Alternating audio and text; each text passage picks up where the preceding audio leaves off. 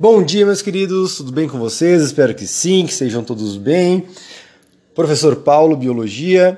Então, gente, o tema de estudo dessa semana é citologia.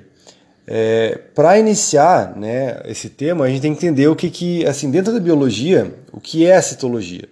Né? A citologia nada mais é que a área da biologia que estuda a célula, né? Assim como nós temos todas as logias, inclusive a biologia, logia vem lá do estudo, né? E a palavra cito, né, vem de célula. Então nada mais é citologia que o estudo da célula. Quando a gente fala de estudo da célula, é, antes de entrar no tema, a gente tem que pegar um, um apanhado geral. Né? O que, que é a célula? A célula, todos sabem, né, ou deveriam saber, né, dentro da biologia, é a menor estrutura funcional independente, né, genética de um ser vivo. Todo ser vivo é formado por uma ou demais células, uma ou mais células, né? E aí, dentro dessa célula, existem organelas celulares. Então a gente pode comparar uma célula, fazendo uma comparação bem grotesca, a um, a um ser humano, a um indivíduo vivo na realidade. O indivíduo vivo tem seus órgãos, cada órgão é responsável por uma atividade, né, por desempenhar uma atividade dentro do corpo para manter, para nos manter vivos. Falando de humanos, beleza? De uma pessoa. A célula faz a mesma coisa. Nós podemos comparar a célula, né, a unidade celular, como um ser vivo, né, um apanhado maior, né, é, tornando mais palpável a coisa, e esse ser vivo tem as suas, suas organelas, seus órgãos que desempenham determinadas funções. A célula tem suas organelas, né? a palavra organela vem de órgão minúsculo, né? o pequeno órgão, ou seja, suas organelas que vão desempenhar cada uma a sua função dentro de uma unidade celular. Beleza? Certo? Então, ok. Célula, unidade básica de todo ser vivo, né? E a célula tem suas organelas. Vamos lá então, falando da célula. Então, assim, já falamos histologia, é, ou biologia celular também é chamado, é o ramo da biologia ou a área da biologia que estuda as células, ok? A palavra histologia deriva do grego, né? Kitos, que significa célula, e logos, estudo. É, quando a gente estuda citologia, né, nós estudamos especificamente a unidade celular, ok? Uma célula. Não estudamos o conjunto das células. Nós pegamos uma célula e vamos estudar essa uma célula né, abrangendo toda a sua estrutura e todo o seu funcionamento, o seu metabolismo, ok? O nascimento dessa área da biologia, da citologia, é, tem muito a ver com a questão da descoberta ou da invenção do pseudomicroscópio, né, que na realidade não era o microscópio que a gente tem hoje, era mais uma, parece que uma lupa. Mas enfim, é a invenção do primeiro microscópio. Então, a, a, o estudo da célula está é, intrinsecamente ligado ao microscópio. Por quê? Porque a gente não pode estudar nada que a gente não veja. E o microscópio tornou possível né, a visualização da célula e, por sua vez, o seu estudo. Então, em 1663, um cara chamado Robert Hooke cortou um pedaço de cortiça né, e observou no microscópio. Todo aluno, a maioria dos alunos, absorve. O que é cortiça? Cortiça nada mais é que o tronco, na realidade, assim, a casca de uma árvore. Né? Então ele pegou um pedaço de uma casca de árvore, cortiça, é, observou no microscópio, naquela, naquele pseudo-microscópio, que era lupa, né? e viu que ali tinham vários compartimentos. Né? É, o que, que ele observou então ali, se a gente pegar a biologia? É um tecido vegetal. Né? Como todo tecido vivo, ele é composto de células, ok? Certo? Quando ele pegou aquele tronco, aquela casca daquela árvore e ampliou a imagem, ele, ele observou uma coisa muito parecida com um favo de mel, né? aquela estrutura que a gente sabe que é mais, que é mais digamos assim, simétrica, né? tem, uma, é, tem uma estrutura mais formada, mais perfeita, que é a célula vegetal, com sua parede vegetal, enfim, com tudo aquilo. Beleza? Que a gente nem vai entrar no, no, no critério no, da questão agora. Então, assim, ele notou que existiam compartimentos no qual ele denominou célula, células, desculpe, que vem também de uma coisa que ele, né, naquela época, chamava de célula. Célula nada mais é que um compartimento fechado. E a palavra célula vem daí também, né, dessa questão da célula, compartimento fechado. A partir daí, então, a histologia começou a se desenvolver né, como uma área, como uma ciência, uma área da biologia. Aí nós temos toda a questão do avanço da microscopia, né, que cada vez mais contribuiu para um bom estudo, né, para uma boa visualização das células e, por sua vez, um bom estudo delas. Ok? Falamos um pouco ali no texto que eu mandei para vocês de teoria celular. Então, assim, a, a criação ou a, a, o estabelecimento de uma teoria, de uma explicação da célula, o que, que é uma teoria, né? Nada mais é do que uma da explicação mais plausível, entre tantas, né, daquilo que se está estudando. Com a melhor explicação possível para aquele, para aquele fato, ou para aquela questão, ou para aquela estrutura. Então, a teoria celular, a melhor explicação sobre célula, né, foi possível graças ao avanço da microscopia. A teoria celular apresenta postulados importantes. O que é postulado? Informações importantes. Então, primeira delas e mais importante, Todo ser vivo são, é composto de célula. Para ser considerado um ser vivo, né, algo vivo tem que ter uma ou mais células, beleza? As atividades essenciais que caracterizam, ou seja, que simbolizam a vida, ocorrem dentro da célula. Claro, né, cada, uma de, cada uma célula tem sua função. O aglomerado dessas células formam tecidos que têm uma função, que vão formar um aglomerado de vários tecidos, um órgão, e assim até formar um indivíduo. Né? Então, mas é onde, onde ocorre, ou seja, é onde se dá a vida dentro de cada célula. Beleza? Se não houver metabolismo né, é, acontecendo dentro de cada célula, o tecido vai morrer, o órgão vai morrer e nós, como indivíduos, por uma, uma hora ou outra, vamos bater as botas, né? Vamos morrer. Beleza?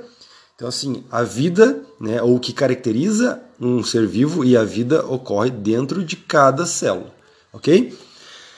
E aí nós temos também que uma célula sempre dá origem a outra, ou seja, novas células se formam pela divisão de uma célula pré-existente, pela divisão de células anteriores, né? através do que? Divisão celular, que pode ser mitótica, né? mitose ou meiose. E aí também depois nós vamos ver isso, a questão de divisão celular. Mas temos que saber que uma célula só existe graças à divisão de uma célula pré-existente, ok? Falando, falamos também um pouco de tipos de célula. Então, as células podem ser divididas em dois tipos: procariontes e eucariontes. Qual é a diferença entre pró e eucariontes? Procariontes. A principal característica de uma célula procarionte é a ausência de carioteca delimitando o núcleo celular. Carioteca, também chamada de membrana nuclear, é a membrana, nós temos a membrana plasmática delimitando a célula, ok? Dividindo uma célula de outra célula, né? E nós temos a membrana nuclear ou carioteca, que é o que delimita dentro da célula o núcleo.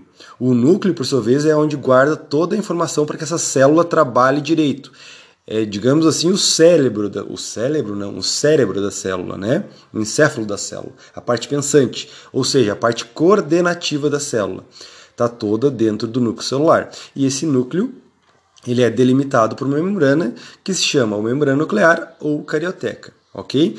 E é daí que vai haver a diferenciação entre uma célula procarionte e uma célula eucarionte, a questão de presença ou não de carioteca, ok?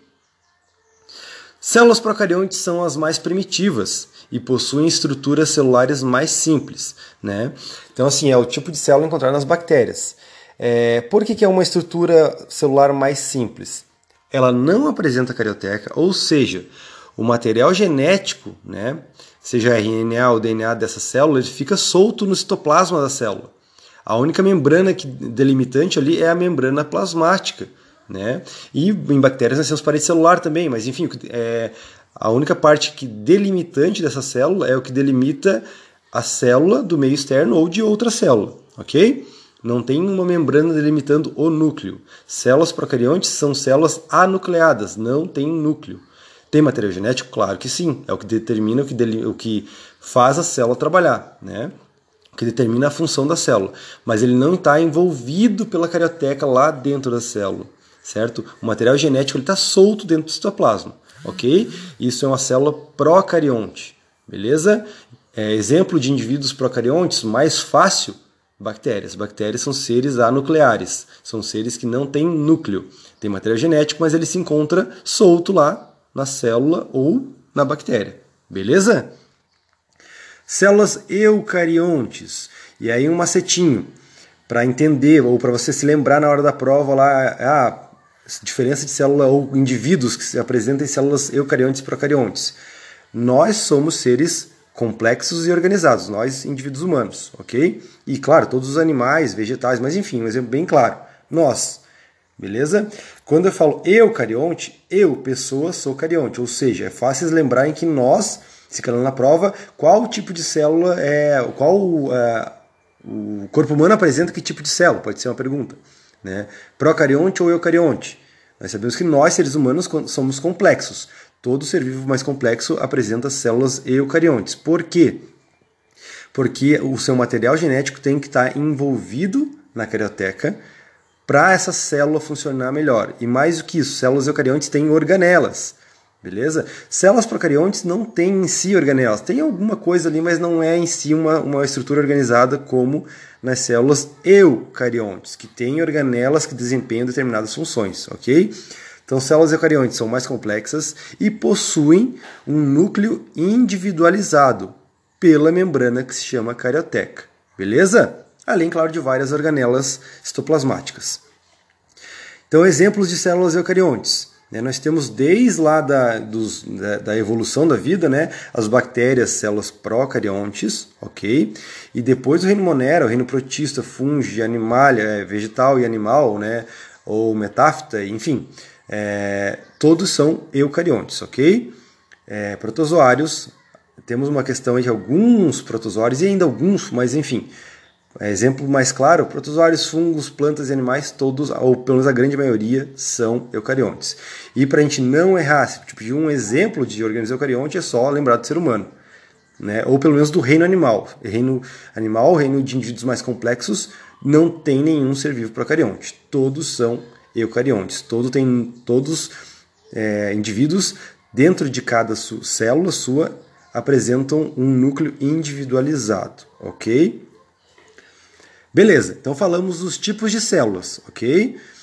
Procariontes não tem carioteca, eucariontes tem carioteca. Procarionte, bactéria, eucarionte, todo ser humano, né? Ou pelo menos todo reino animal não tem erro.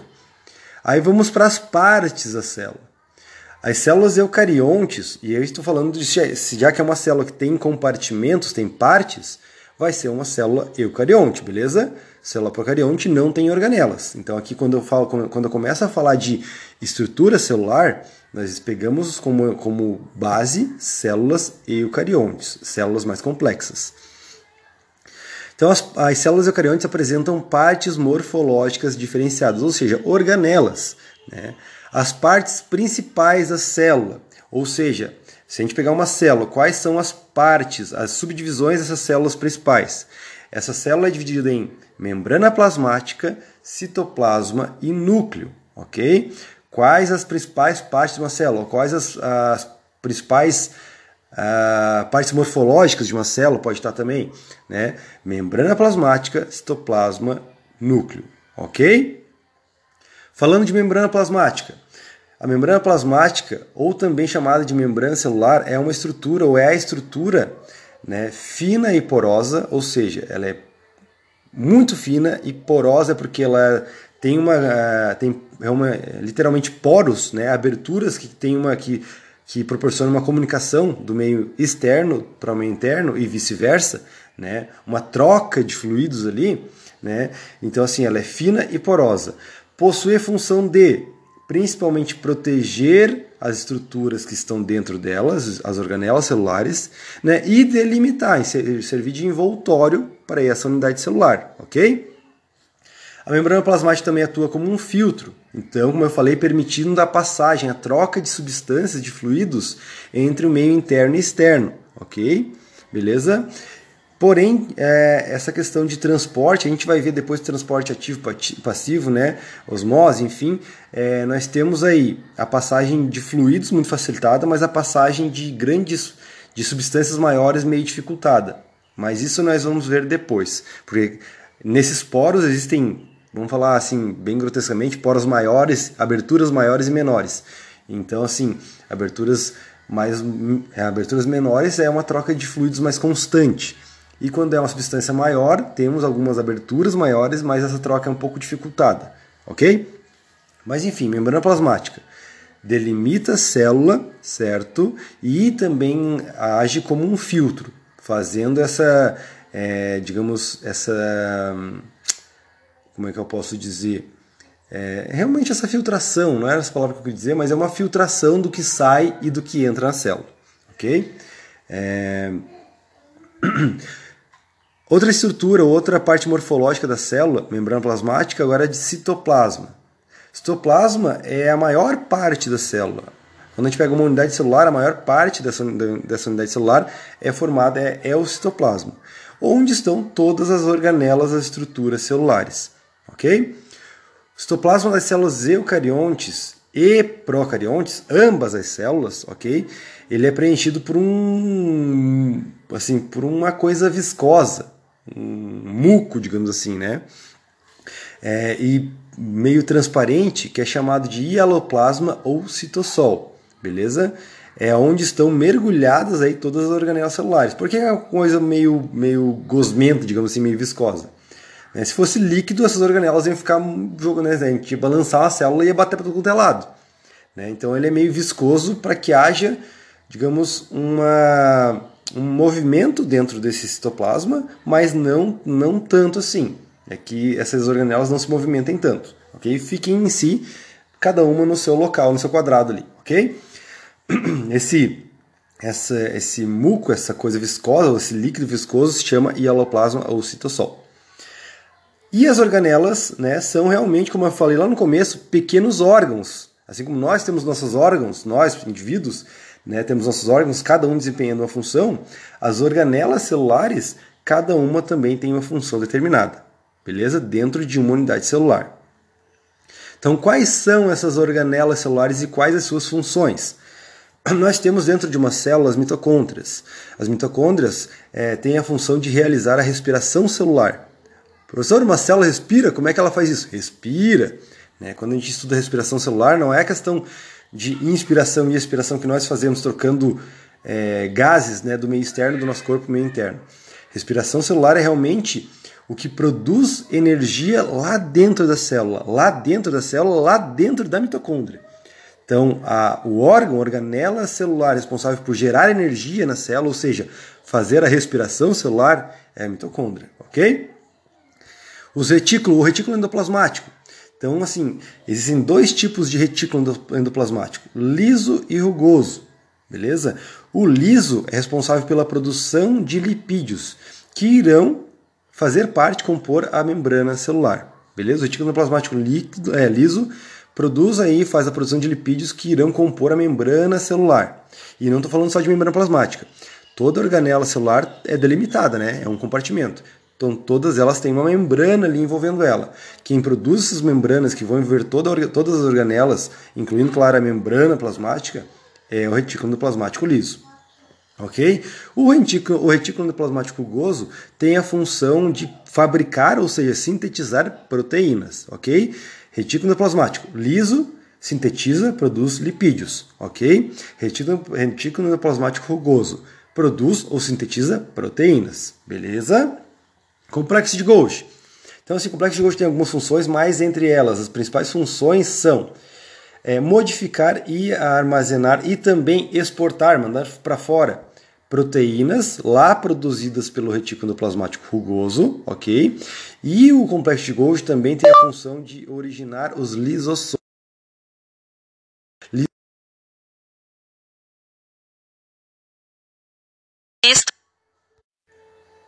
Vamos lá deu um bug aqui. Então, assim, é, lisossomos que vão é, fazer parte, são estruturas celulares, beleza? E os acrossomos que são estruturas lá presentes nos espermatozoides, né? Órgão, é, célula reprodutora mas, masculina, né? Zigoto masculino. Beleza? Qual a diferença entre lisossomos, é, ribossomos e peroxissomos? Então, assim, lisossomos, lá dentro da célula, lisossomos são responsáveis pela digestão celular. É realmente como se fosse mais ou menos o estômago da célula, ok? Então, são organelas que atuam, é, produzem sacos, e dentro desses sacos, desses envelopes, tem enzimas digestivas, digerindo aí nutrientes e, e destruindo substâncias né, que não são desejadas dentro da célula, beleza? Então, lisossomos. Outra organela celular. Quando eu falei que o complexo de Golgi produz lisossomos e acrossomos, né? O lisossomo é uma outra organela celular, ok? Responsável pela digestão celular. Eles são sacos onde dentro desses envelopes, esses sacos, existem enzimas digestivas, fazendo aí digerindo nutrientes e também fazendo a questão de destruição de, de substâncias, né? Pode ser uma substância tóxica que entra no nosso corpo, vai lá para a célula e ele destrói essas substâncias. É mais ou menos como se fosse um estômago da célula. Ribossomos Beleza? Vamos lá, continuando aqui então. É, nem lembro onde eu tinha parado, mas acho que está falando de lisossomos, né? E aí fomos para ribossomos, outra organela celular, beleza? E a função dos ribossomos é dar um up, auxiliar na síntese de proteínas dentro da célula, ok? É, nós encontramos ribossomos soltos dentro da célula e também ah, agregados ali na, na, questão do retículo endoplasmático rugoso. Né? Então, assim, qual é a função lá do retículo endoplasmático rugoso? Síntese de proteínas. Então o ribossomo lá dá, uma, dá um up nessa, nessa produção de proteínas.